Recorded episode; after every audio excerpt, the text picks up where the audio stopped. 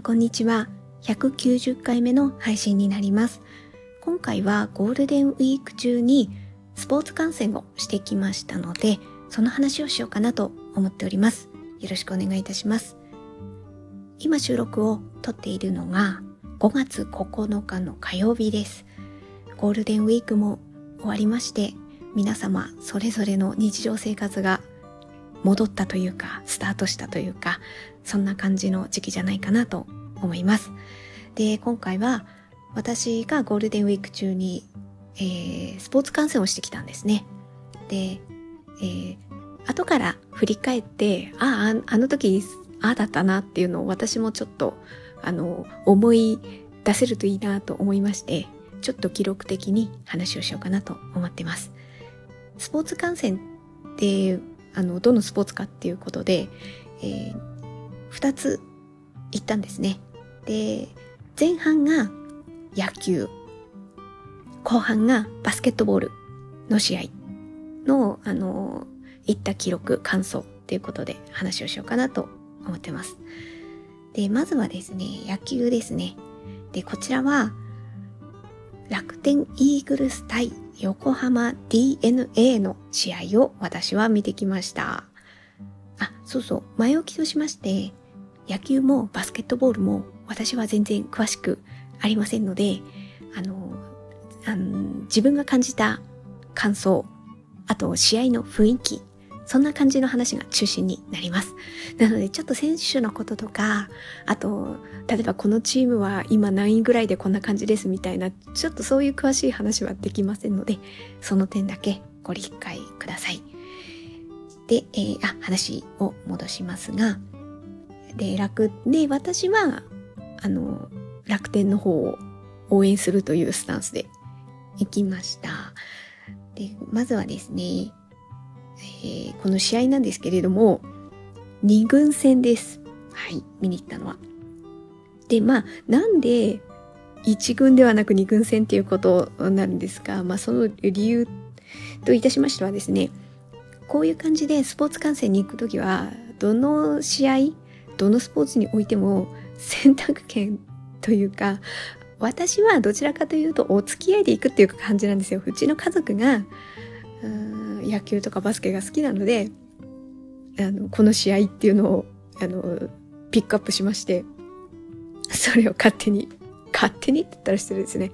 勝手にチケットを取っていて、で、ああ、この日行くのね、みたいな感じで、私は、あ、後から知るみたいな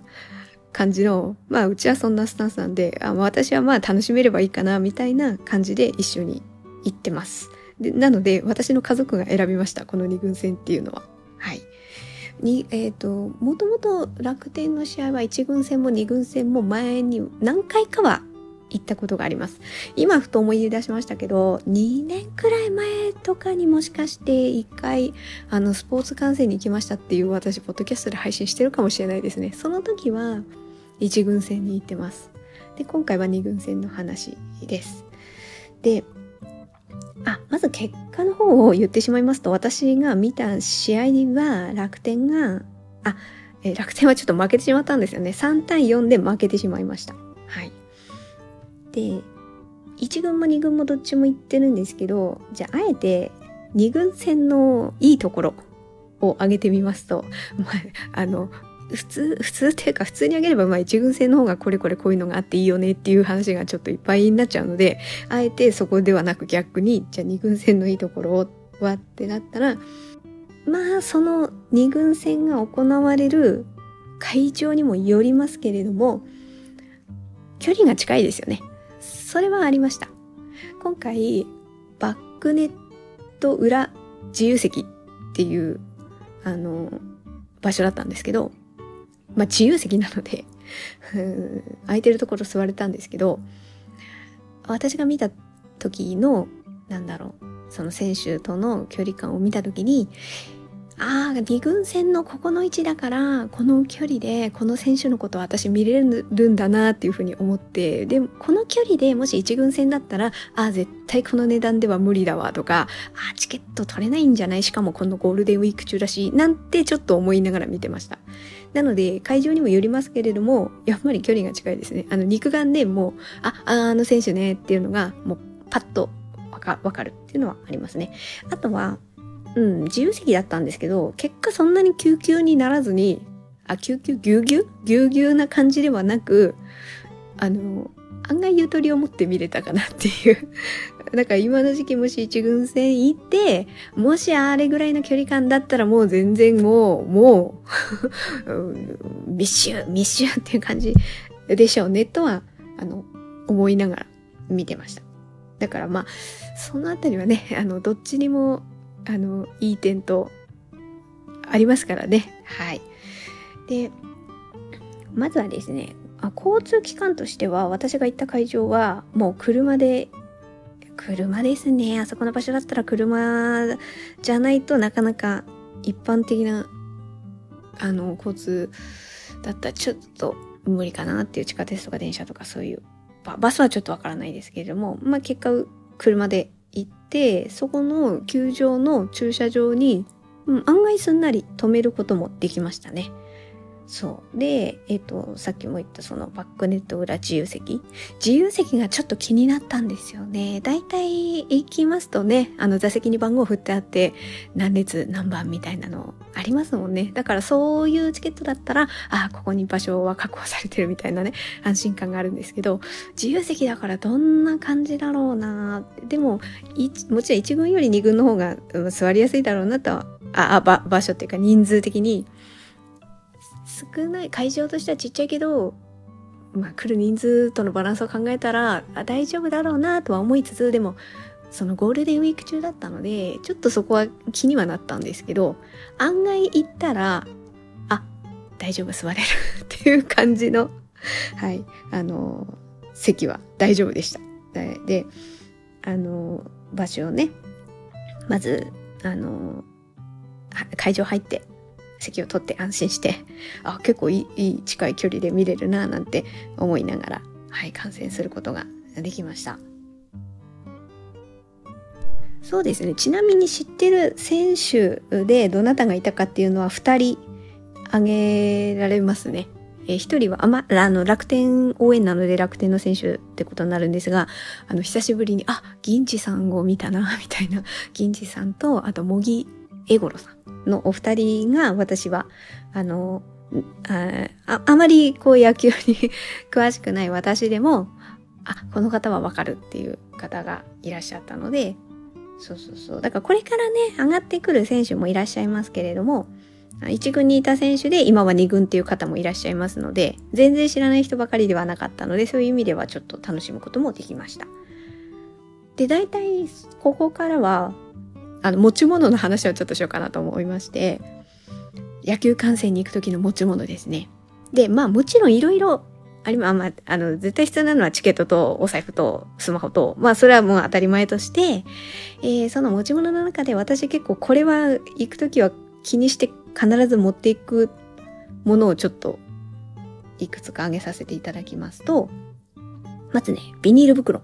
ですね。で、これは、まあ、ゴミ出ますので、ゴミ袋としても持っていくんですけど、まあ、それはそれとして、で、プラスアルファで私、大きなのも持っていくんですよ。だから一般、まあ、半透明の、うんと、家にあるゴミ袋持ってったんですけど、あの、大きめのやつ、えー、っと、今回は30リットルの大きさかな？の袋も持ってったんですけど、それくらい大きいのを持っていく理由は、あの、ゴミ袋としてだったらもうちょっとちっちゃい方がいいんですよね。ちょっとした手提げぐらいの大きさの方がいい。あと、まあ、ポリ袋とかの方がいいんですけど、その大きいのを持ってく理由は、私数々、あ、数々というかそれなりに一軍戦を見に行ったことがありまして、で、今まで見てきた、あの、試合の中で、8割くらいは雨の中見てんですよ。なぜか。今回は天気予報的に全然大丈夫っていう天気だったんですけど、なぜか私が、まあ私なのかうちの家族なのかわかんないんですけど、行く試合行く試合、あれ今日やばくない天気みたいな、もうカッパ必需品みたいな感じで。まあカッパはカッパで、あの、その天気によっては持ってって、今日、あ今回のはね、全然必要ない天気だったので、も持ってかなかったんですけど、まあまあ、そういう過去の経験があったがゆえに、私はもう会場つくじゃないですか。会場ついて、まあリュックか手提げか。今回は、え、リュック、リュック持ってったかな？今回リュック持ってったんですけど、それで、座席について荷物を下げたら、もうそのね、大きいなゴミ袋、あのこのビニール袋、それに、もうリュックとか手提げとか、もうそういうのね、全部入れる。それで足元に置くっていう。これ私必ずやってます。なんでかっていうと、まあ、先ほども言ったように数々雨に打たれた経験があるので、まあ、最初から雨降ってる時もありましたし、ちょっとなんか今日開催大丈夫みたいな時もありました。で、結果、中止になった試合もあるんですよ。それも何回かあるんですよ。1回じゃないんですよ。雨の中これ大丈夫かなと思って行って中止になった試合もあるし、雨降りそうで、でもスタートしてなんとか大丈夫だったんですけど、途中から雨降ってきたっていう試合でもう経験あるんですよ。だから、そういうことを、あ今回は絶対ないの分かったんですけど、そういうことがあったので、もういかようにでも途中で、まあまあね、なんか自分なり近くの人が飲み物こぼしたとかもない、絶対ないとは言えないから、そういう時に備えて濡れてもいいように、もうリュックとかを直置きじゃなくて、もうビニールに入れておくっていう。これ徹底してますね、私。必ず、あの、屋外で、あの、外でね、観戦するスポーツに関しては、そうしてます。だからまあ、ビニール袋ね。で、もう一つはね、アウトドアクッションっていう名前でいいのかな？あの、要するに、あの、お尻の下痛くなるじゃないですか。椅子に座ってても。だからちょっとしたクッションがあるといいんですよね。全然違う。で、今回は、なんかもともと2つ持ってたんですよ。1つは折りたたみので、もう1つは空気入れて膨らませるタイプ。だからまあ、ちょっとぺしゃんこになって携帯性もいいよみたいなのを2つ持ってて、で、今回はその空気入れるやつがなんかね、ちょっとね、壊れちゃったので、あ、これダメだなと思って1個しか持ってかなかったんですよ。もともと折りたたみのやつ。それはまあ別に壊れるも何もないんで使えるので。で、うちの家族は別にそういうクッションとか全然気にする人でも何でもないので、まあいいやと思って、私のその折りたたみは私のっていうことで持っていて、私がお尻の下に引いて座って観戦してたんですよ。で、まあうちの家族は別にそういうのも何もなく、まあ本人も気にすることもなく、そのまま見てたら、試合のね、中頃がそんくらいあたりから結構ね、あの、椅子の座り心地をうちの家族気にしてる素振りあったので、あの、会場の椅子のね、形とかによりますけれども、案外やっぱクッションあった方がいいなっていうのは分かったので、あ、まあまた今度行く時のためをね、考えて、100均とかで売ってますからね、ああいうのもう一個ね、買って、もうそれぞれでクッションを持っていた方が無難だなっていうふうに思いました。だからそのクッション、アウトドアクッションですね。それを、あの、基本は持っていってます。あと、会場のその見る場所によっては、レジャーシート必要なところもありますからね。だからそこのどこの区画のチケットを取るかによっては、レジャーシートが必須だったりする場合もあると思います。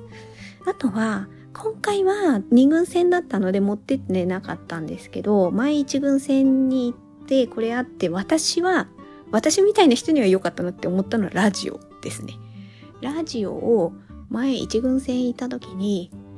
なんかね、ほら、野球観戦の持ち物リストみたいなの上げてくださる方いらっしゃるじゃないですか。ああいうの見た時に、ラジオって書いてあったから、あ、ラジオあると便利なんだって思って、本当あれですよ。あの、携帯用のラジオですね。あれを、で、あの、イヤホンも一緒に持って行って、それをね、一軍戦前見た時にね、それを片耳にイヤホン入れて聞きながら見るっていうのやってて、あれはね、私にとってすごい便利 でした。あの、やっぱね、見、見えますけど、見てても、もっと細かいことだったら、あ、細かいこと？要するに、あれ？今何起きたの？みたいな時あるんですよ、一瞬。あれがわかんないんだけど、ラジオ聞いてると、詳しく言ってくださるので、だから、あの、私はラジオで聞いてて、うちの隣に家族が座ってるから、今ね、これこれこういうことあったらしいよ、みたいな話をね、ちょいちょい挟んだりとかしながら、あの、家族に伝えながら、ラジオを聞いてた時がありましたね。あとは、まあ、あの、選手とか、あの、まあ、あの、なんて言うんですかね、スコアボードのあそこに名前一覧載ってますけど、まあ、もうちょっとプラスアルファの解説とかラジオ終わると聞けますからねあの本当何もわかんない何もっていうかうん そんなにわかんない私みたいな感じの人はラジオ終わるとより楽しめるかもしれないですね。はい。だからまあ一眼線の時は持っていこうかなというかちょっとこれこのラジオあのその野球放送の時のあれがスマホで聞けるかとか、ちょっとそういうとこまでは調べてないんですけど、もしスマホで聞けるんだったら別にね、あの、ワイヤレスイヤホンとかでね、繋いじゃえば、もうちょっと楽かもしれないですね。まあそれちょっとあんま調べてないんでよくわかんないんで、まあ携帯用のラジオ持ってけば確実かな、なんてはちょっと思いました。で、あとは、これは今回持ってってなかったんですけど、あの、他に座ってるお客さんとかこう周り見えるじゃないですか。ああいう人たちを見て、あ、これあったら便利だわって思ったのがミニ扇風機ですね。あれをね、あの、スイッチオンしてこう顔に当ててる方とかいらっしゃったので、ああ、持ってくればよかったってちょっと思いました。そういう光景を見て。日焼け対策としてはね、皆さんね、帽子かぶったりタオルかぶったり、まあそれはそれでいろいろだと思うし、私はね、その楽天のタオルをずっとかぶってた。帽子があんまり好きじゃなくて、頭にこう、なんか被せるのが自分好きじゃなくて、なんかタオルをふわっと被って、でね、顎の下あたりにね、ちょっとクリップで 留めるっていうのをもう一回やってるんですけど、それをやっていて、で、まあそれは持ってってたんですけど、まあタオルはね。だけど、あ、ミニ扇風機ちょっとね、やっぱ暑い時期とかはね、ちょっと風に当たるくらいが気持ちいいかもしれないですね。だから今度行く時には持っててもいいかな、なんていうふうには思いました。はい、以上が、あの、野球観戦を、に行った感想だったり、はい。あの、ちょっとなんか後半持ち物の話しちゃいましたけど、はい。あの、その、私の記録としてお話しさせていただきました。で、ここからはバスケットボール B リーグですね。B リーグの試合を見に行きました。で、えっ、ー、とですね、見に行ったのは、仙台 89ers 対群馬グレインサンダーズの試合を見に行きました。先に結果だけお伝えさせていただきますと、こちらはですね、84対67ということで、あの私はま仙台を応援するっていうスタンスで行ったので、あの勝つ試合を見ることができました。結構最初からもう案外どんどん仙台の方が得点を決めていてでもなんか例えば前半がねそうやって点数を取っていたとしても案外後半に追い越されるってことはないこともないじゃないですか。だからバスケの試合ってやっぱそこって読めない。いや、まあ、野球だってそうかもしれないですけど、例えば10点差が開いてたとしても、残り5分でスリーポイントとか、それなりに決められたら、いやー、これはわかんない。みたいなね、ことってあるじゃないですか。だから、後半にかけても、この点差がどうなるかなって、若干ね、ちょっと詰められたなって時もあったんですけど、結果、話すことができて、この点差で勝つことができたっていう感じですね。はい。で、そうですね、今回、あの、最終戦だからってことなのか、私が見に行った今回の試合がたまたまなのかはちょっと判断つかないところなんですが、結構中断することが多かったなっていう印象ですね。バスケの試合は何回もそれなりに見に行ってるんですけど、その見で見てきた中では、あれまたなんか何映像チェックみたいな瞬間思うことが、あとほら、あの、審判の方がこういうふうに、あの、こうですみたいなことをね、結論出したことに対して、ええー、みたいな、そういう反応が結構、今回は多めだったな、なんていう風な気はいたしました。で、あ、そうそう、こちらもちょっと私、選手とか、そういう B リーグに関するちょっと、なんていうかな、詳しい解説的なことはちょっとできないので、な、なんとなく私のわかる範囲の話と感想をお話しさせていただきますと、相手方のね、選手で、この方はちょっと今回チェックしようっていうことがありまして、えっ、ー、とね、えっ、ー、と、そう、群馬なので、五十嵐圭選手をちょっと気にはなってましたね。あ、今回見れるんだ、こっちに来るから 見れるんだ、みたいな風に思ってました。そう、知ってる選手の中で五十嵐圭選手だけでしたね。で、この方はですね、そう、あのね、見たら本人、まあ私ちょっと今回3階席から見てるので、遠いって言えば遠いんですけど、でもね、それでもね、色白でね、あ、爽やかだなっていうのは伝わってきはきました。はい。で、この選手は、あの、まずね、奥さんが、アナウンサー、フジテレビの元アナウンサー、元？今、うん、アナウンサーの方の本田智子さんなんですよね。だからそういうのでテレビに出られてたこともあるし、あとね、私ドラマも見てました。いや、ほんとでも、全然多分ね、1話のちょっとくらいだけだったでですよね。結構、10年は経ってないかな ?8、7、8年前くらいのドラマでブザービートっていうドラマがあって、バスケをメインにしたドラマで、その時にほんとちょこっと、ちょ、ちょこっと出てたっていうことがあったので、それでね、分かってて、今回、見に行きましたね。で、あとは会場に行って、会場行くとね、あれもらえるんですよ。選手の一覧、写真付き。で、まあ、あの、こちらメインの選手の方が顔写真は大きいんですけど、相手方のチームのね、顔写真と名前と、ちょっとこう、プロフィール情報に、ちょっと載ってるんですよ。あれで見て、ああ、そうなんだって思ったのが、えっとね、八村アレン選手ですね。で、この方が八村塁選手の弟さんだっていうことで、あ、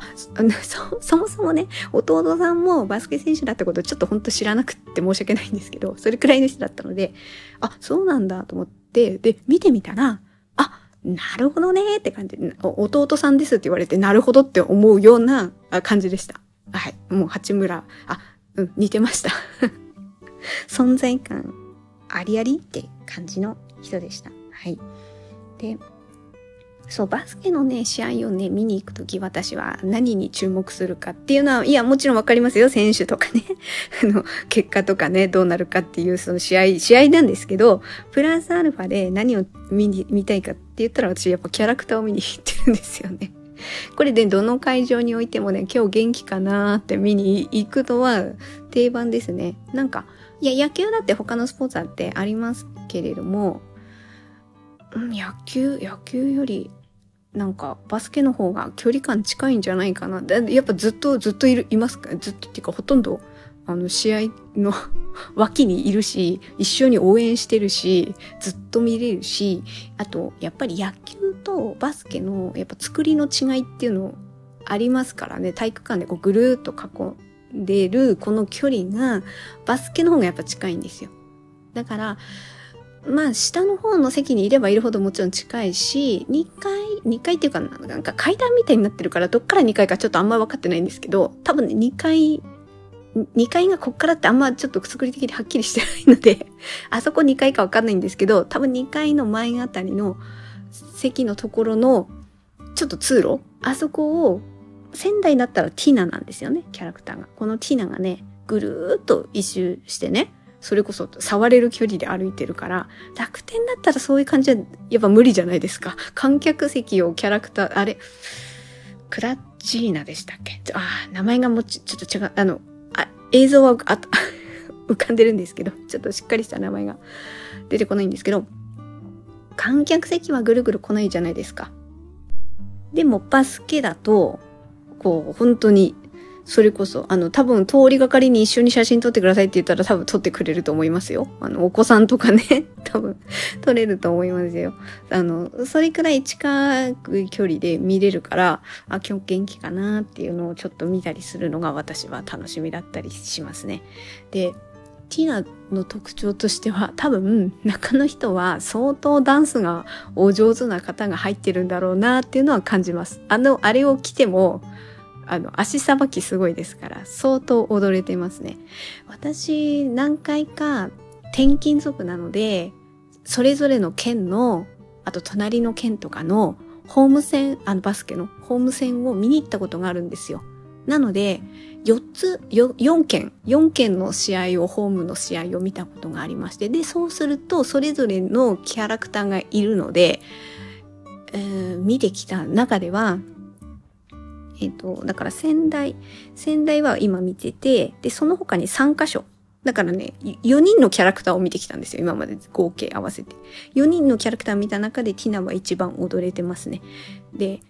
大体ね、やっぱりこう、旗振るくらいなんですよ。旗振ってって、手振って、来てくれてありがとう、みたいな感じなんですよ。あのね、やっぱキャラのまず作りありますよね。大体こう二頭身みたいな。いかにもこう丸い感じのキャラクターっていうのがあって。でもそのうちの一つは、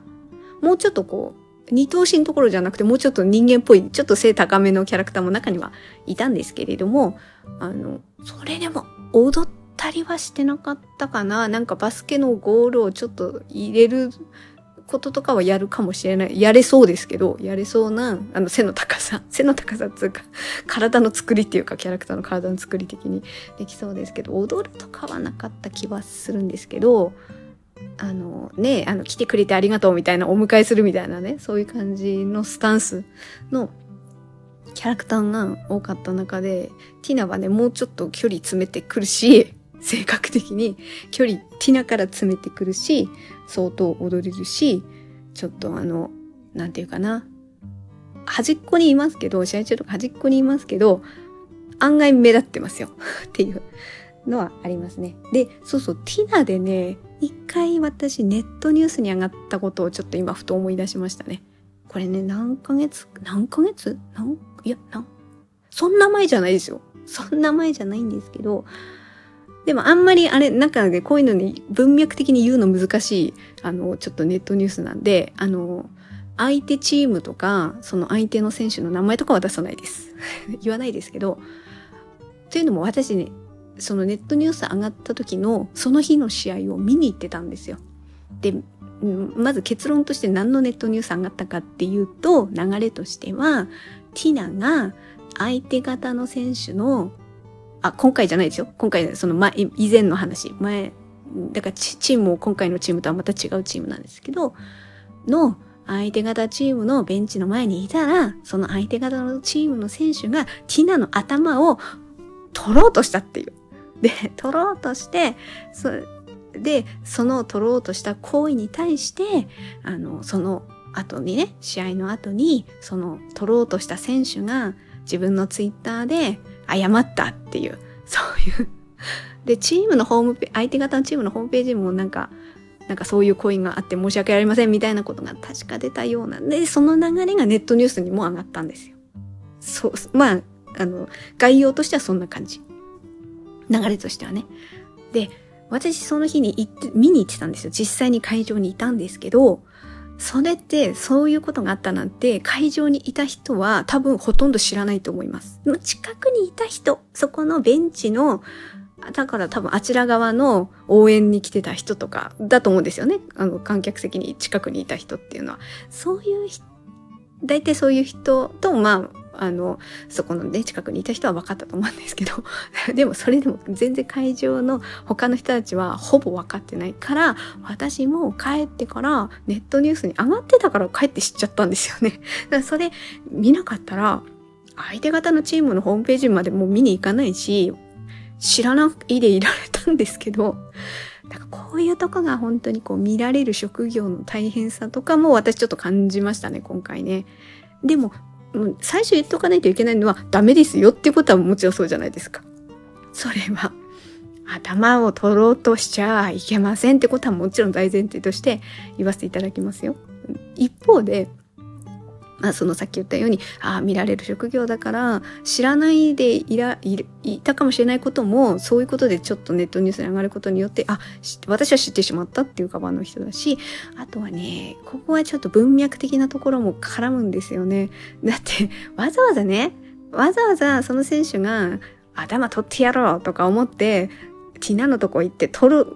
わけではないわけですよね。その流れみたいなのがあるじゃないですか。で、もともとベースとしては、ティナはどっちかっていうと、ティナの方から、時にはちょっとグイグイいっちゃうぞ、みたいな、ちょっとなんていうかな、ややんちゃ、いたずら坊主的な、もともとベースはそういう子なんですよ。だから、あの、でももしかして他のチームのキャラとかだったら、今日はありがとうございますって言って、こう手振るだけぐらいの立ち位置のキャラも多分いると思うんですよ。そうじゃなくて、それよりもティナはね、ちょっと一歩踏み込んでね、で、ほら、ダンスとか踊っちゃうから俺を見て、みたいなくらいな、まあ、ベースはそういう、もともと気質があって、で、そう、今回の、この前見に行った試合でも、これはね、選手いない時ですよ。選手がまだあの、控室にいて、まだ、あの、会場の中にいない時、いない時に、相手方の選手の椅子はもう並んでるじゃないですか。セッティングされてるから。そこの椅子の上で、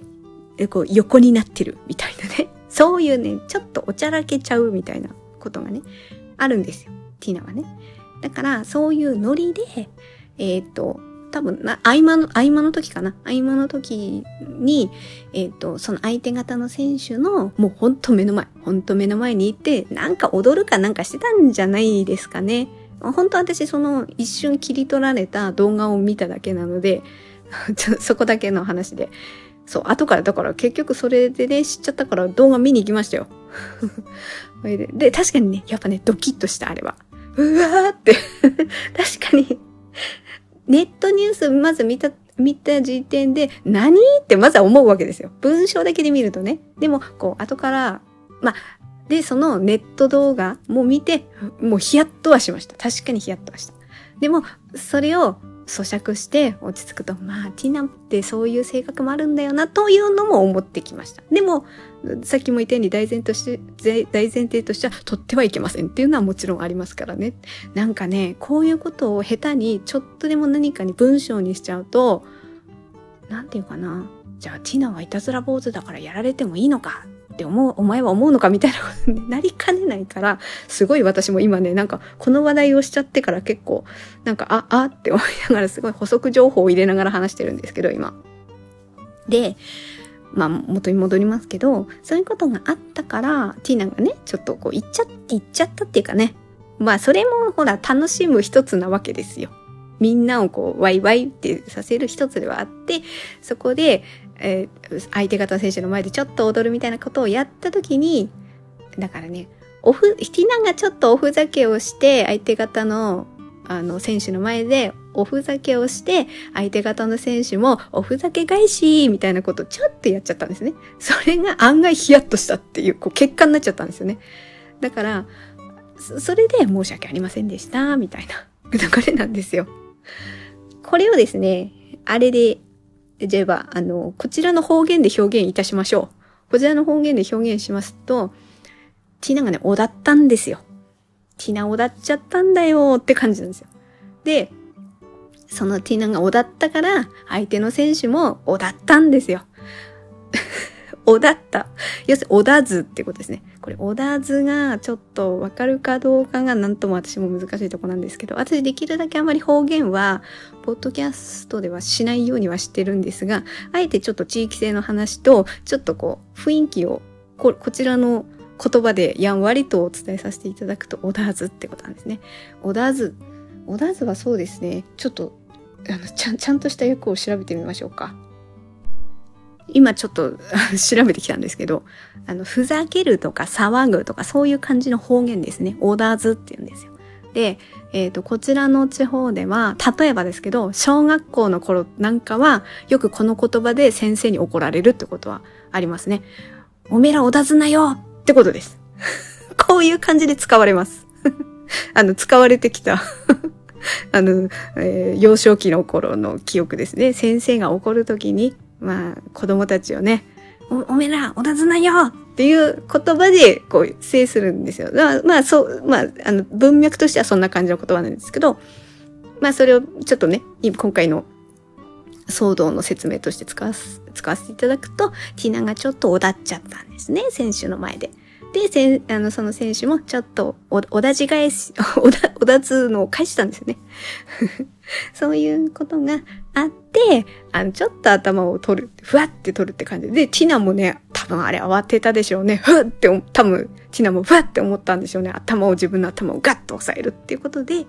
あ、そうそう、あの、出てはないですからね。頭は出てはないですよ。あ、出てはない？なんて言うんだろう。未遂です。はい。あの、ことなきを得ました。ほんの、ほんちょっとこう、ふわっでもね、やっぱ動画で見るとちょっとドキッとはしちゃい、しちゃうんですよね。だから、うん、あ、キャラクター、ぬいぐるみに対してあんなことするなんてみたいな風に一瞬、こう、思われる人もいらっしゃるだろうし、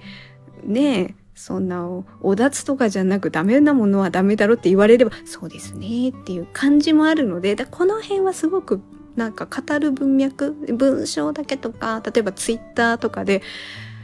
だけで説明するのはすごく難しい。だから私なんかこんなになんか時間かけて今説明してしまいました。はい。まあ、ということでお話を戻しますが、そういう私はですね、選手とか試合の流れとか、もちろんそういうのは見ますけれども、こうそれぞれチームにいるキャラクター今日元気かなみたいなのもちょっと見に行くのもあの楽しい。そのキャラクターの動きを見るのも楽しみかなっていうふうには思ってます。でそうですねバスケの方でもあの持ち物情報としては 私これ毎回必ず持ってくっていうあの野球ほどはそんなないんですよ野球ってやっぱ外だからあのえー、例えば日焼け止め対策とかね、雨対策とかそういうプラスアルファがかかってくるので、あの、ドーム、ドームじゃないからね。ドームがないんですよね。だから、あの、そういうところをね、気にしなきゃいけないんですけど、バスケは基本はね、あの、そういう室内だから、そんなにそこまでは、あの、天候には気にすることはないんですけど、一つだけ私持ってくのは、えっ、ー、と、カップホルダーですね。カップホルダーっていう名前でいいんでしょうかあの、うん、よくね、まあ、野球でもありますよね。あの、ビールとか、まあ、お酒類とか、まあ、飲み物類を、こう、コップに注いで持ってくじゃないですか。あの時の持つ時に、直接そのカップを持つと結構、まあいいんですけど、それはそれでいいんですけど、不安定。で、そこにね、スポットはめて、こう持ち点がつけられるんですよ。あれね、あると安定感もあるし、結構便利。で、あバスケの応援グッズとしてそういうものが売られてるかはちょっとわかんないです。私持ってんの、持ってってんのは楽天のあるんですよ。楽天、楽天でもこうビールとか売り子さんがこう回ってるじゃないですか。あれで買ったりするじゃないですか。で、その時の、それの持ち手がね、楽天の応援グッズとして売ってるんですよ。で、それを前に、あの、買ってたんですよ。私と家族分 2つ買ってて、もともと持ってて、あれ、これってバスケのあの飲み物にも合うんじゃないって思ったんですよね。それでね、一回持ってったら、なんと同じサイズ って思って、で、あれ結構なみなみとついてくれるし、負担ないですし、まああったとしても不安定じゃないですか。だから、そこのね、カップホルダー入れて、あの、手にしっかり持てるように。で、あれ、しっかり持てるっていうのもあるんですけど、案外、その天気、気候とかによって、ずっと手に持って飲むと手がね、冷たくなってくるんですよね。いや、冷えてんのはいいんですけど、飲み物が冷えてるのはいいんですけど、時にはね、あの、室内で、あれもずっと手に持ってるとね、結構冷た、手が冷たくなっちゃったりとかするんですけど、あのコップ、カップホルダーだから、持ち手あるから、あの持ち手を持って飲むから、手とか冷えなくて、いいんですよ、あれ。安定感もあるし、手も冷たくなくていいし、あの、で、そのままね、あの、座席のところに、カップホルダー、なんか置ける場所あるんですよ。椅子のね、あのね、えー、肘、肘置きのとこについてる席もあるし、あとね、足元の方についてる席もあるんですよ。でね、どっちにも、そこにね、持ち手をつけたまま、そのままスポット置けるんですよ。で、だからそこに、一回ね、飲み物置くときはそこのホルダーに入れちゃって、座席についてるから、そこに入れて、あ、会場にもよりますけどね。会場にもよりますけど、大きな会場のとこだったらやっぱそういうの専用のありますからね。そこにね、そのままね、スポって置けるから、で、また、あ、飲みたいなって思って飲むときに、その持ち手のとこ持って、っていう感じでするとね、安定感もあるしね、安心っていうのがありますので、あの、それくらいですね。あんまりね、椅子はいい感じの椅子だったので、そんなアウトドアクッションとか気にしなくてもよかったですし、だから必ず、もうこれだけは持ってこっていうのは、あのカップホルダー。あの飲み物飲む、あの買う人はぜひ持ってってください。あれがあるだけでちょっとね、飲み物買って椅子まで行く時のあの不安定感な感じとかがね、ちょ、ちょっとだけ軽減されますから、おすすめです。はい。はい。ということで、今回は、えー、前半は野球観戦のお話、後半はバスケットボール B リーグの観戦の話ということで、まあ、ゴールデンウィーク中にね、あの、その、あの、スポーツ観戦をしてきましたっていうお話をいたしました。そうですね。たまにはこんな感じでここを出かけてきましたみたいな 話も私の記録を兼ねてあの話すのも楽しいななんていうふうには思っております。本日のポッドキャストは以上となります。最後まで聞いていただいてありがとうございました。程よい一日をお過ごしください。スノーでした。